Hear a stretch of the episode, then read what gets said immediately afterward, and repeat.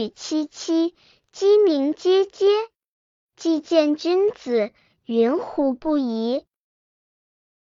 风雨萧萧，鸡鸣啾啾。既见君子，云胡不抽？风雨如晦，鸡鸣不已。既见君子，云胡不喜？正风，风雨是一首风雨怀人的名作。在一个风雨如晦、鸡鸣不已的早晨，这位苦苦怀人的女子，既见君子之时，那种喜出望外之情，真可谓溢于言表，难以形容。唯一唱三叹而长歌之。全诗三章。第一章从感觉含义写风雨，第二章从听觉来写风雨。风雨急骤之貌从何而来？这对于独处于小屋镜之下的盼归人而言，听到风雨声就可明了。风雨萧萧，加之鸡鸣声声不息，扰乱着夜的清静，扰乱着女人的心境。最后，终于在疾风暴雨中的看到丈夫回到了她的身旁，她那鸡丝之病顿时痊愈了。百般相思，千般畅痛，万般怨恨，刹那间化作清风流云而逝。第三章应该是黎明时分了，因为鸡叫三遍即天明。全诗三章可以看作鸡叫三遍。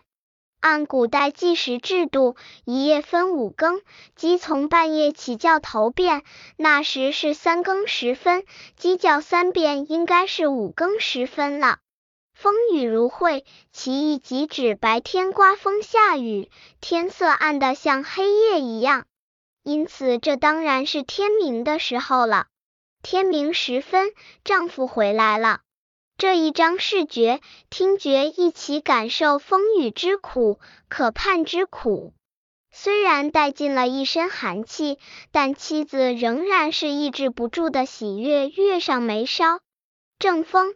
风雨三章叠咏，诗境单纯，而艺术的辩证法恰恰在于愈单纯而愈丰富。从诗意、诗旨看，此诗都具有丰富的艺术意蕴，突出表现在以下几方面：蕴含性的请客，包前起后。在情境的选择上，诗篇不写未见之前绵绵无尽的相思之苦，也不写相见之后载笑载言的欢聚之乐，而是重章渲染既见之时的喜出望外之情。而这一请客，正是最富于蕴含性的请客。这位女子难以形容的望外之喜，既表明了她在祭见之前白日的怨言思薄、甘心守疾，和夜间的耿耿不寐，如有隐忧之情，也说明了在祭见之后夫妇间的祭见副官，在笑载言和为氏与女一起相谑的融融之乐。以少许胜多许，以请客运过程，这是构思的巧妙。哀景写乐，倍增其情。每章首二句都以风雨、鸡鸣起兴，这些兼有赋景意味的新句，重笔描绘出一幅寒冷阴暗、鸡声四起的背景。当此之时，最易勾起离情别绪。赋景之句，也却成写情之语。风雨交加，荷叶不能寐之无聊？群鸡振啼和怀人动荡之思，鸡守时而鸣，与所期之人怕而不至，可谓契合无间，层层映衬。然而，正在这几乎绝望的凄风苦雨之时，怀人的女子竟意外的既见了久别的情郎，骤见之喜，欢心之情，自可想见。